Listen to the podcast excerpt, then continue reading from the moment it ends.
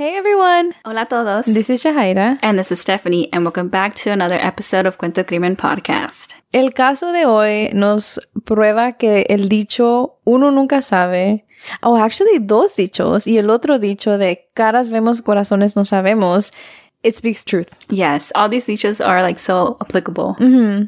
Y también el otro que decimos aquí en el podcast es que cada cabeza es un mundo. I think this one's my favorite one. That one? Oh my yeah. gosh, entonces los tres dichos are applicable. Yeah. Like uno nunca sabe, right? Mm-hmm. And caras vemos, corazones no sabemos y cada cabeza es un mundo. Yeah. That's crazy. Okay, now I'm curious. For everyone listening, what is your favorite dicho? We'll probably have a poll on Instagram. yeah. Which one's your favorite? Ay, no sé. I would probably say cada cabeza es un mundo too. Mm-hmm. Just because it's true and it's applicable in many different outside of true crime. Yeah. Mm-hmm. You know, like cada vemos corazón no sabemos, okay, that one is true. Y uno sabe, I can hear my mom say that every day. but like the cada cabeza es un mundo kind of just like also reminds us to be kind. Yes. Like one, yes, keep your guard up because you don't know what's happening in that world. And two, because you don't know, just be kind. Be kind. Yeah, everyone is different. People Yeah. think differently. Exactly. But they all are good ways to live by. Yeah. So these three dichos are applicable to this case. And in this true crime episode, we see how badly an innocent action can end. This case is also one of the most disturbing cases that we have covered on our podcast. I think it's one of the most like gruesomes and just, I don't know, no me puedo imaginar por qué una persona quisiera hacer esto. Hoy vamos a hablar sobre el caso de Savanna Greywind, a 22 year old pregnant woman who was killed by her upstairs neighbor. And not only that, her daughter was taken from her womb. Pero antes de empezar, queremos darles una advertencia porque vamos a hablar de temas sensibles. We will like to give you all a heads up because we will be talking about sensitive topics. Y como siempre, también queremos decir que hablamos sobre estos casos con todo respeto a las familias y a las víctimas, and we hope that we are being respectful when we are presenting these cases. So let's begin.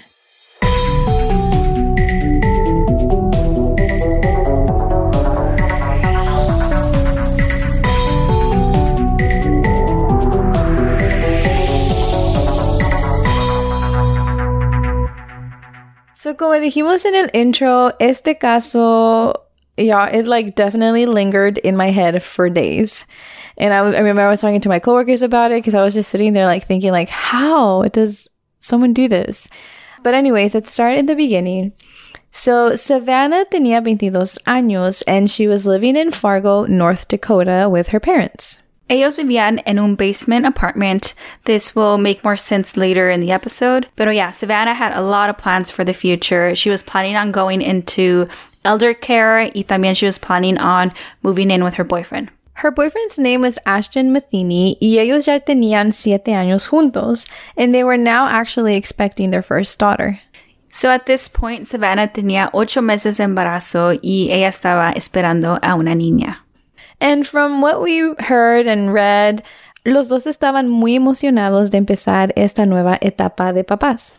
I can only imagine like having your first child is a life changing event for sure. Like I've seen it, you know, when you became a first mom and Oh my God. um, my brother became a dad too, you know, so definitely life changing. And You had babies back to back. yeah, this year in 2022. Um, love yeah, after not being around babies, like, um, yeah, it's nice um, to finally have babies around.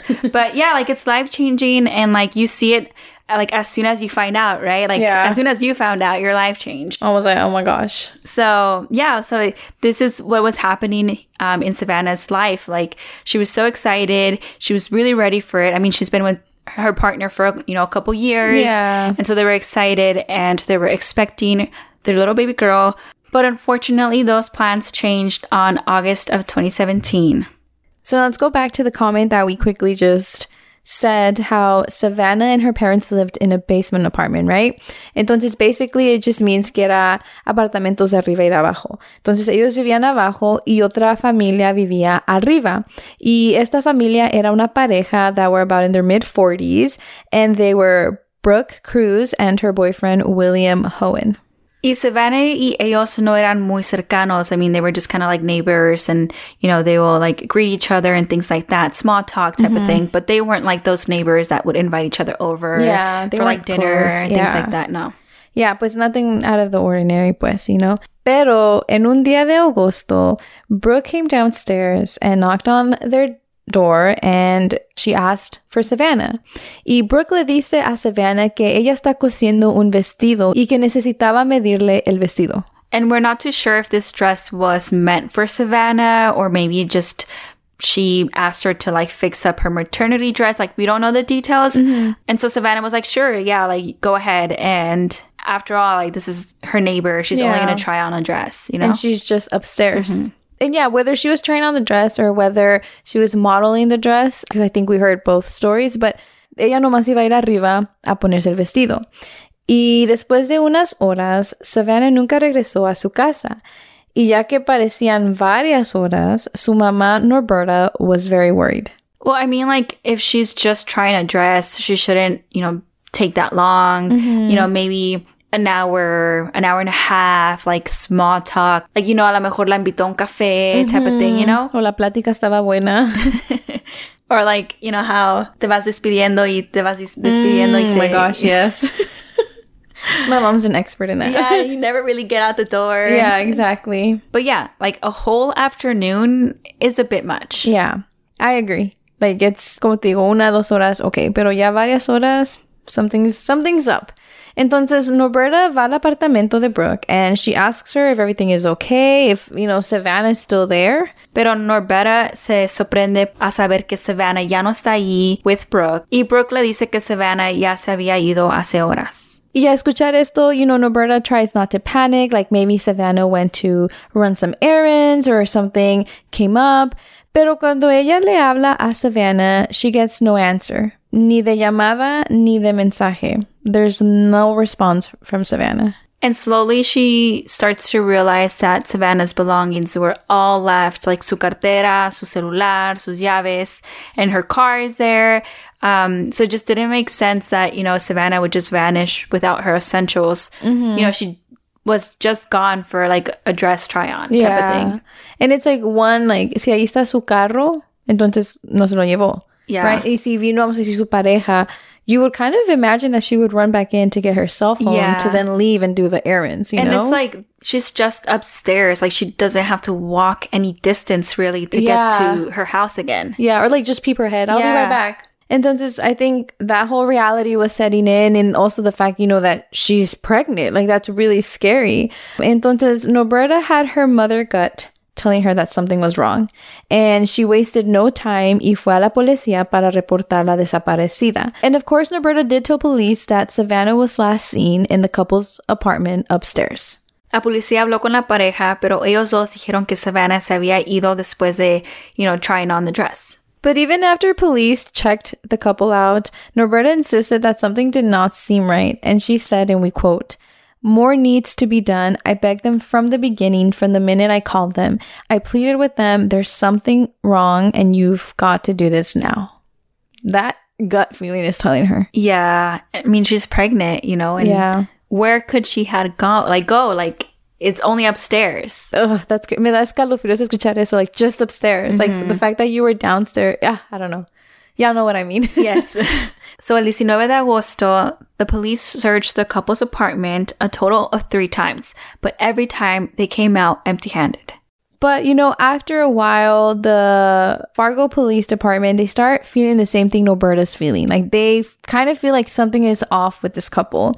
Y entonces, el Fargo Police Chief David Todd says that they were watching very closely because they believed that Savanna was being held against her will in the couple's apartment.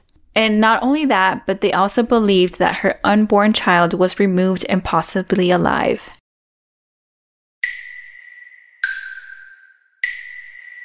Since 1985, HACER has helped aspiring Latino students achieve their dreams of going to college. But despite students' unwavering desire for progress, they still feel lost and powerless, making the need for support greater than ever. And that means it's time to hacer more. We want to get Latino students to believe in themselves again and apply by inspiring them through Katia Echazarreta, the first Mexican born woman to go to space, and convincing them that McDonald's can help them achieve their college dreams with the steady support of HACER. Since 1985, McDonald's has given over $33 million in scholarships. And now this year, McDonald's is giving away $500,000 in scholarships. That means that you can win one of the 30 scholarships, meaning you can win a scholarship for up to $100,000. Follow your dreams. Go further like Katia Echazarreta. Apply to McDonald's HACER National Scholarship. To apply to the McDonald's HACER National Scholarship, visit mcdonalds.com slash HACER. Apply now, porque uno nunca sabe. Se puede ganar. And now back to the episode. They deeply believed that the unborn baby could have been the motive for all of this, pero no tenían nada contra la pareja, nada de evidencia. So they kind of just kept a close eye on the couple to see if like they could pin them with anything or anything. And on August 23rd, a few days later, William which is Brooke's boyfriend or partner, he was talking to a coworker, and so that coworker spoke to investigators y dijo que William estaba hablando y que él you know, was saying a story about como él tenía un bebé en la casa o hizo un comentario along those lines. Yeah, like point is it seems like he's saying that there's a baby, right? Mm-hmm. And that was just like the red flags for the coworker to speak up. And it just didn't make sense porque Brooke was never pregnant. So where's this baby coming from, you know? Yeah. And so investigators found this very suspicious and they kind of already were, you know, looking into this couple. So it's mm-hmm. like, you know, La banderita roja. So yeah, like como está diciendo Steph, Brooke wasn't pregnant, but who was pregnant? Savanna was pregnant. And she was last seen at their apartment. Y ahora William está hablando de que ellos tienen un bebé en casa. At this point, it's not hard to piece things together. Y por esta razón, los investigadores obtuvieron una orden de alamiento, and once again, they searched the couple's apartment. On August 24, Vargo police found a newborn baby girl alive in the couple's apartment. La bebé fue llevada de emergencia al hospital y el 11 de septiembre fue confirmado que ese bebé era la bebé de Savannah. Y ella estaba sanita, que era lo bueno a pesar de todo lo que había pasado. And of course, a encontrar al bebé, Brooke and William were both arrested y allí confesaron todo. Al principio, though, Brooke les dijo a los investigadores que Savannah had asked her for help on how to induce early childbirth that same day that she disappeared. Like the day that she went upstairs, apparently that's what she asked her. Y que a los dos días de haberle preguntado esto, Savanna apareció en su puerta con la niña y ahí se la dejó. Obviously, this is a lie, right? Like, it's Yeah. just like that. I'm sure the investigators did not believe it as they were hearing it, you mm-hmm. know? And when she was pressed about it, Brooke finally said the whole truth. She said she offered Savanna $20 to model a dress she was making. Y después dice que she led Savanna into her bathroom y que ahí es donde ella la empujó para que la cabeza de Savanna pegara contra el sink. And that's when Savanna became unconscious. Okay, so now it gets a bit graphic, so a quick trigger warning for y'all. And so when Savanna was unconscious, Brooke said that she picked up a carpenter's knife and slashed open her belly and pulled out her baby. Oh my God. Like, what? In a matter of like minutes. Yeah, or even seconds, Yeah. really. But it's just like, I know I said this before, but like, how does someone just wake up and say, I'm gonna do this? Or like, how do you Well, even they like plan like that? for it for a couple of days, but it's like I don't get it. Like, do you not plan ahead even like after you commit this? Like, what happens mm-hmm. then? yeah, yeah, exactly. And that's what I was saying Like, do you really think you're gonna get away with it? Yeah, like they don't think that far ahead. They don't. I don't know. Pues pues decimos que cada cabeza es un mundo because only in their head it makes sense. Mm-hmm. Because it's just like crazy. Like, how do you even think about pulling a baby out? Yeah, and the crazy thing is that this isn't the first case we hear this happened. That is true. Like Marlene Ochoa Lopez. Yeah. Like the same thing. They yeah, pulled if her y'all baby haven't- out. If y'all haven't heard that case, it's in there. It's kind of one of like Middle. middle-ish. So, but yeah, it's also a really tragic case. And so William, on the other hand, was denying knowing anything of Brooke's plan. Yeah, él dice que él luego llegó a la casa y que Brooke lo llamó desde el baño y que allí le preguntó por ayuda. And once he was inside the bathroom, that's when he saw Savanna's body there.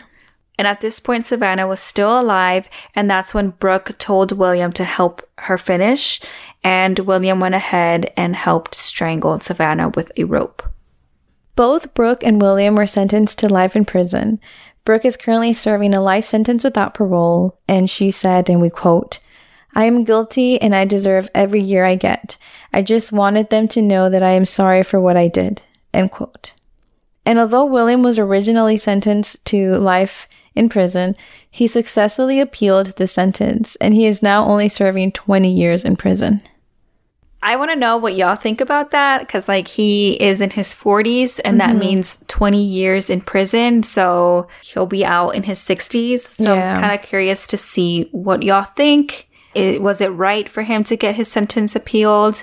Or is he, you know, obviously he's guilty, but do you think he deserves more time? Mm-hmm. I'm curious to know. Yeah, like, is he just as guilty as Brooke? Mm-hmm. I mean, because at the end of the day, even if, yeah, he didn't plan it, he still helped kill Savanna. Like, he could have stopped it or he could have helped her, but he decided to side with Brooke and, Yeah. you know, kill her. I mean, this story is so tragic. Savanna didn't deserve this. Her partner didn't deserve this. Her mm-hmm. baby didn't deserve this. It's just also brutal. And Savanna's mom says, and we quote, I get so upset and angry and can't understand how or why these people could have taken my girl from me, from us. The pain of losing a child is like no other pain. I now know that pain. My heart is literally broken. End quote. It's sad. Yeah. It's really sad. Like, como dijiste, ella perdió su hija, la pareja perdió su pareja, and the baby, she lost her mom. It's, it's sad. Pero lo bueno es que la bebé sobrevivió and she was reunited with her father, Ashton. And there's actually a picture of him like holding the baby while they're in court. And he's just bawling his eyes out. Imagine, like, it's a tough situation to be in, you know? Like, here you are planning ahead with your partner for your new baby de repente perderla. It must be really And in such a like brutal way. yeah, también, yeah. But you know, he does say that even though he is forever heartbroken that he lost Savanna, he is forever happy to have his daughter with him. And he picked his daughter's name, and her daughter is Haisley Jo. It's a beautiful name. Yeah, that's a really beautiful name. I mean, it's such a tragic story, but you know, like he has his daughter and he has his partner Savanna watching over them. At least, yeah. And like hearing these quotes, it's like my heart physically hurts reading this, yeah. you know? Y es que como siempre decimos también, like, yeah, these are true crime cases, but we have to remember that this is a real person que tenía una familia. So it's like, even though here we are listening to Savanna's case, we're only going to be here for like this amount of time, you know? But like her partner and her daughter and her parents are always going to live with this event in their life, Yeah. you know? So that makes it like even sadder and it makes it super real, you know, like I don't know, okay, now I'm just ranting y'all. Yeah. But you know, it's just it's yeah, it's crazy because like para nosotros son like historias, but we have to look beyond that. Like this is a real person. Savanna was a real woman. Perfectly said. Yeah, that's what we have on Savanna's case. I'm just also glad that you know justice was served and that the people responsible for this brutal act are now doing time. And hopefully, you know, William is being honest with his words and hopefully he finds it in his heart to become a better person if by the end of his parole, pues. Thank you for listening. Gracias por escuchar este episodio and we'll see you all next week. Also, y'all don't forget reviews. we appreciate them. So, yeah. All right. We'll see y'all next week. Thank you.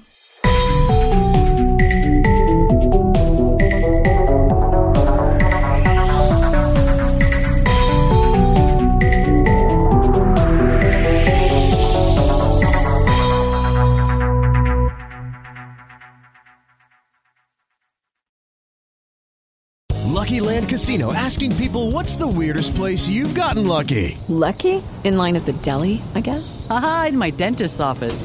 More than once, actually. Do I have to say? Yes, you do. In the car before my kids' PTA meeting. Really? Yes. Excuse me, what's the weirdest place you've gotten lucky? I never win and tell. Well, there you have it. You can get lucky anywhere playing at LuckyLandSlots.com. Play for free right now. Are you feeling lucky? No purchase necessary. Void where prohibited by law. 18 plus. Terms and conditions apply. See website for details.